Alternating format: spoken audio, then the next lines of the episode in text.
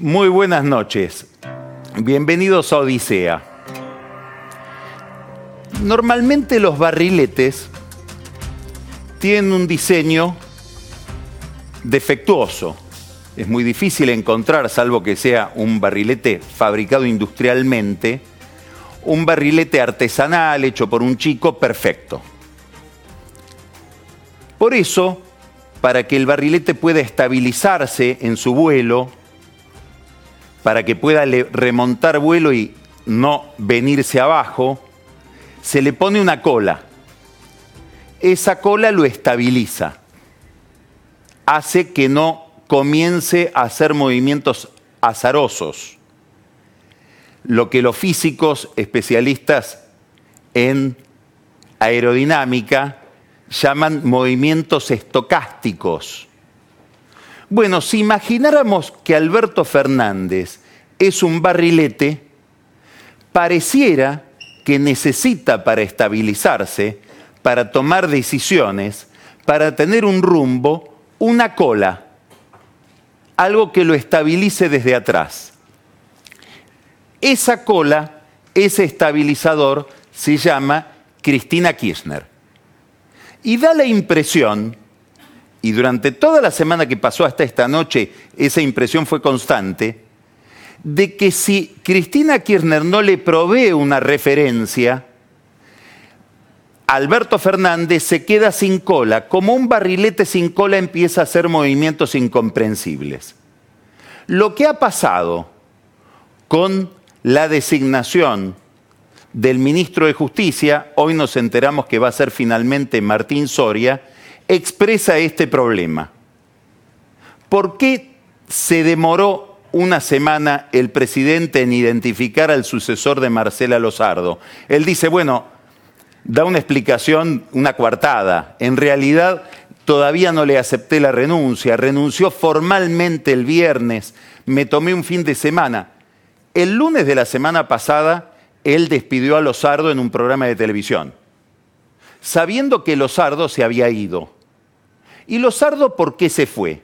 Se fue porque no coincide con dos cosas. Primero, el plan de reformas que promovió el presidente al abrir el, el periodo ordinario de sesiones del Congreso. Segundo y más importante, el alegato muy estridente, muy podríamos decir antiliberal en materia de concepción de la justicia que realizó Cristina Kirchner delante de la Cámara de Casación. Lozardo se fue disconforme con esos dos mensajes, con esos dos conceptos.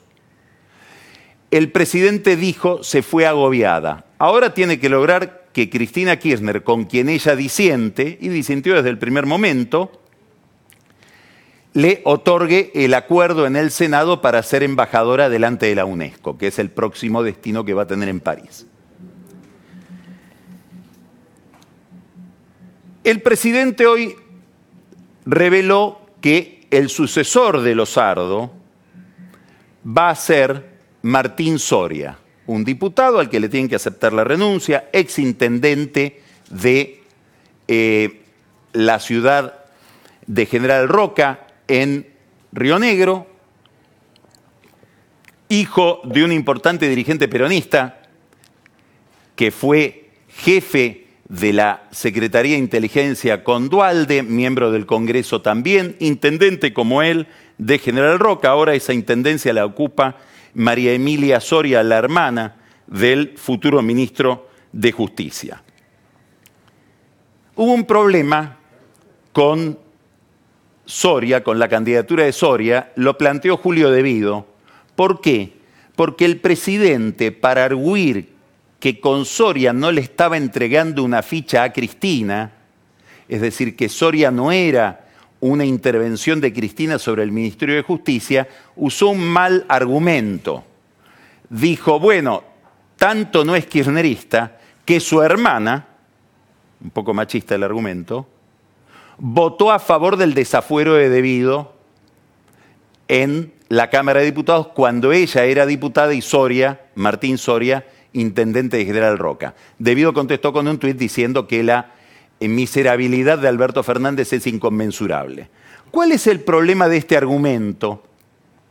de ir recortando el perfil de Soria por sus parientes o por la conducta de sus parientes, que muy probablemente ahora, desde el riñón del kirchnerismo, lo impugnen a Soria por conductas de su padre, sobre todo por una vieja nota de Horacio Berbitsky, donde el padre de Soria aparece festejando en una comida con Pripke, aquel criminal de guerra nazi, autor de la masacre de las fosas ardeatinas en Roma.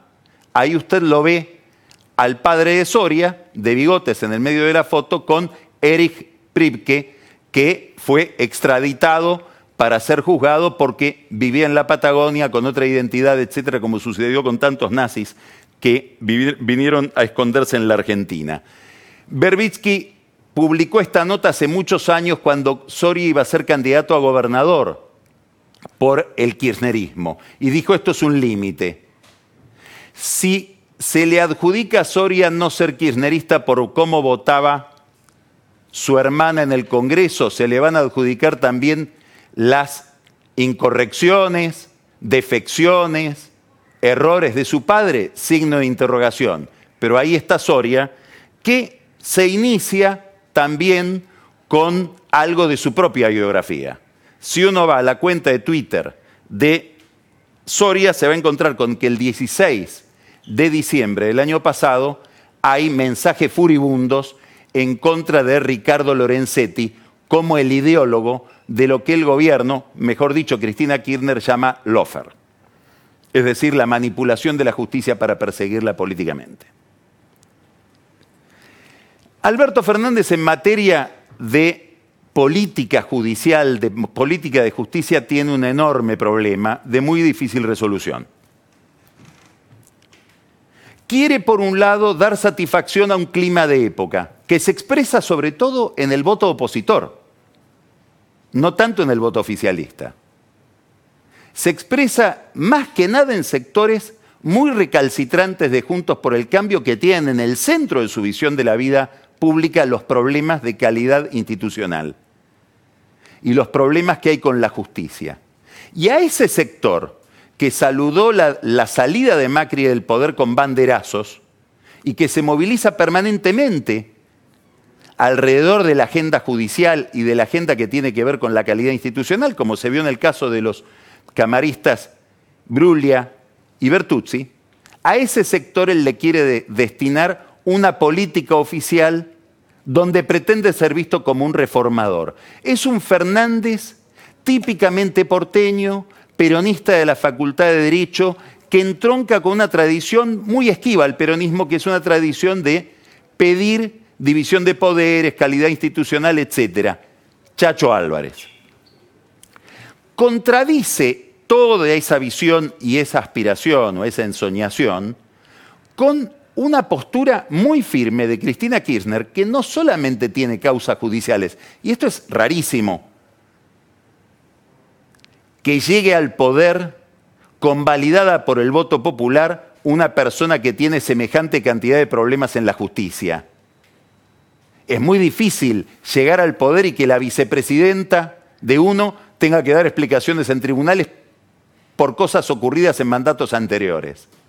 Pero a este se le suma algo que Cristina entiende que es un compromiso electoral de ella con su público con su electorado, que es una visión de la justicia sostenida en el concepto del offer, que denuncia un aparato, como todos sabemos que ella describe, esto es una narrativa donde hay medios, empresas, factores internacionales y los jueces coordinados, complotados para perseguirla. Es muy difícil que combinen las dos cosas. Y es muy probable que a Fernández le pase algo que probablemente es injusto.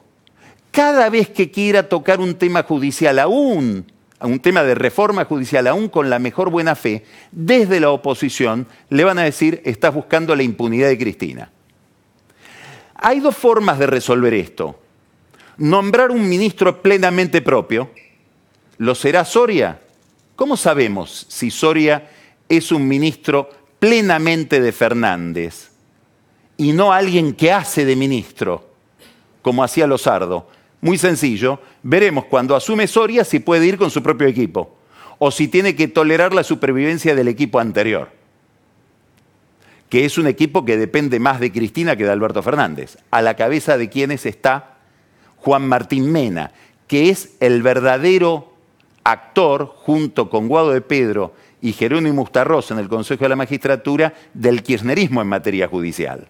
Hasta ahora Lozardo servía incómodamente, y bueno, y por eso se agobió y dijo no quiero más, de máscara a esa maquinaria de poder que opera en la justicia, que opera en el Consejo de la Magistratura, que tiene objetivos muy concretos y que responde a la idea de Cristina.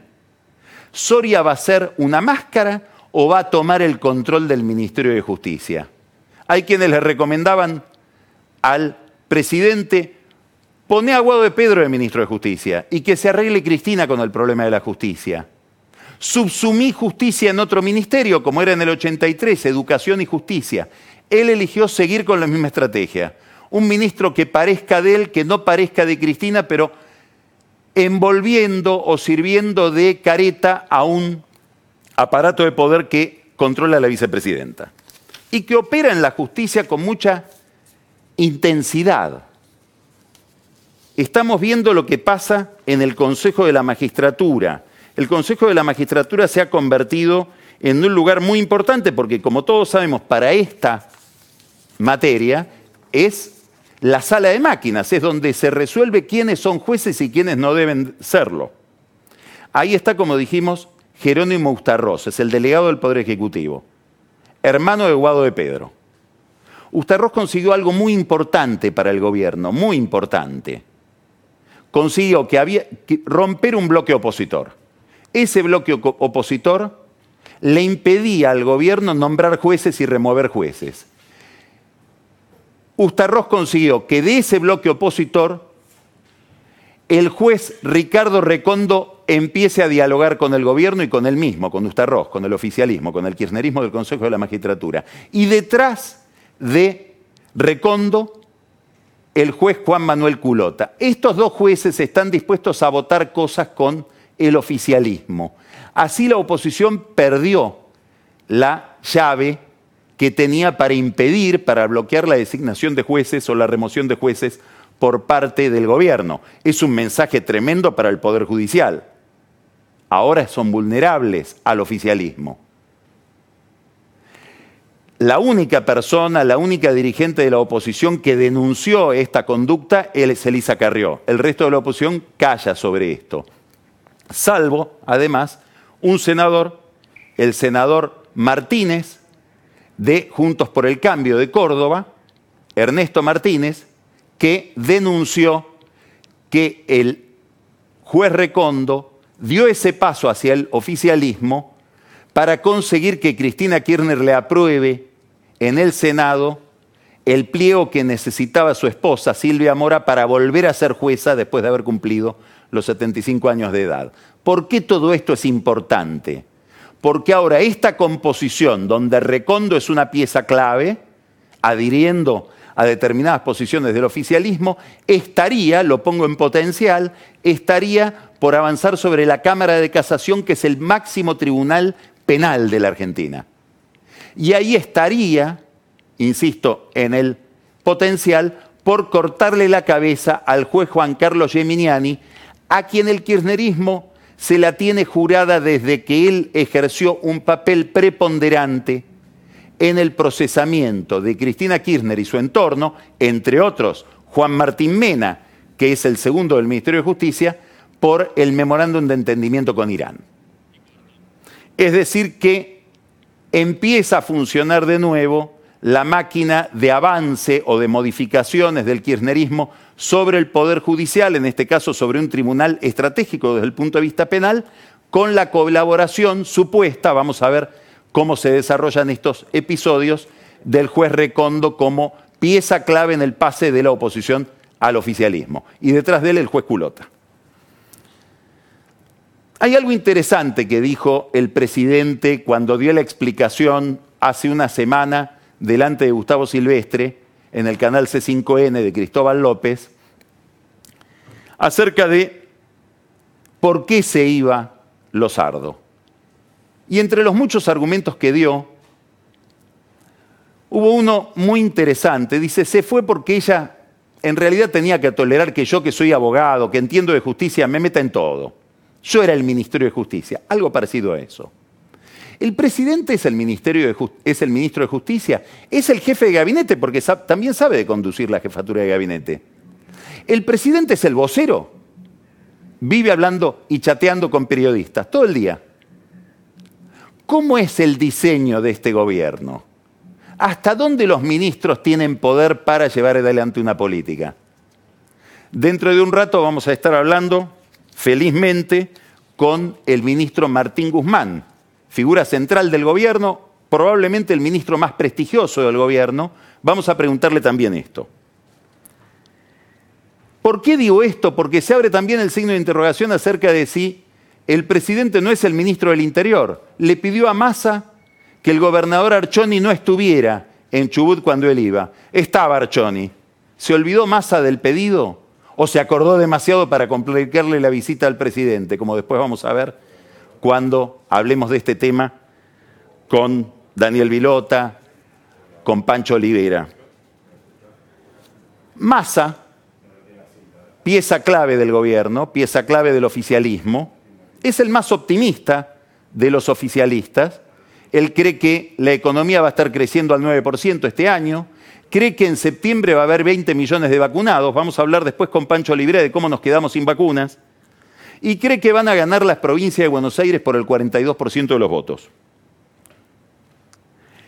Frente a esto, la incógnita es la oposición empieza a haber un descongelamiento de la oposición. La oposición que quedó paralizada después de la salida de Macri, como suele, suele pasar con los gobiernos o los partidos que dejan el poder, empieza de nuevo a tener un debate interno. Empezó en Córdoba. Hay que mirar lo que pasó en Córdoba.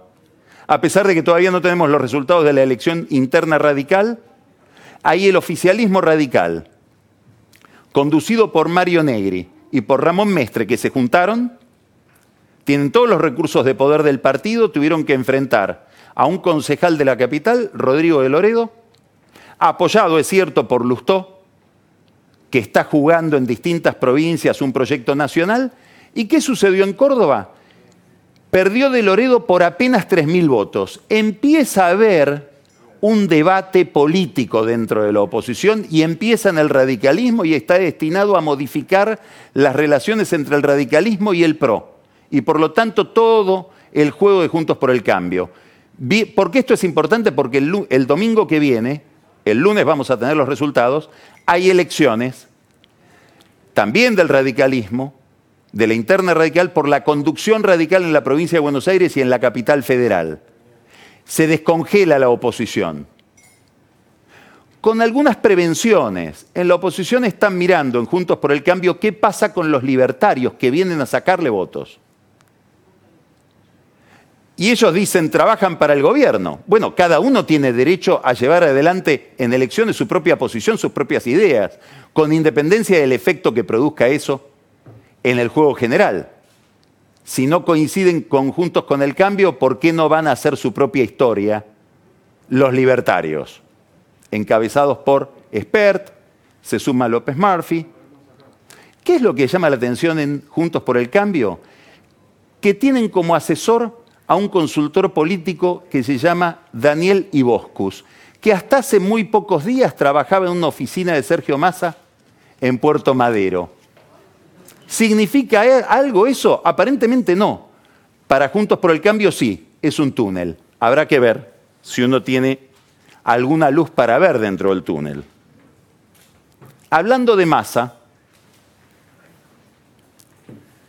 hemos hablado mucho de masa y el presupuesto nacional en el programa, cómo Massa agregó al presupuesto una cantidad de artículos modificando el presupuesto que le había llegado desde el Poder Ejecutivo.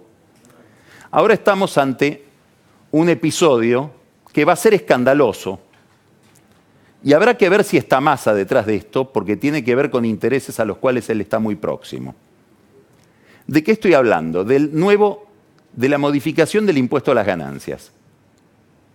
Hay una modificación del impuesto a las ganancias, como ustedes saben, que quita ganancias para una cantidad de particulares a los que se les eleva el mínimo no imponible para que queden exentos de ganancias, y como compensación se suspende o se mantiene la suspensión sobre el impuesto a las ganancias para empresas, para sociedades.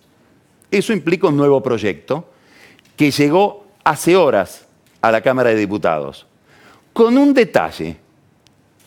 Hay un artículo de ese proyecto, el artículo cuarto, que modifica el artículo 73 del proyecto vigente, de la ley vigente. Y en la modificación se olvidan de reponer una cláusula, un párrafo, que está en la ley vigente y dejaría de estar en la futura. Y ese párrafo dice, curiosamente, que las empresas ligadas a los juegos de azar, todas las empresas que obtienen sus ganancias de los juegos de azar, tienen que tributar un impuesto, una alícuota especial de ganancias de 41,50%. 41 por 50. Eso desapareció en el proyecto nuevo. Estoy casi seguro, después seguramente él querrá comentarlo o no. Martín Guzmán ignora esto, pero en un proyecto que le sube ganancias a una cantidad de empresas, se eliminan las ganancias para las empresas de juego.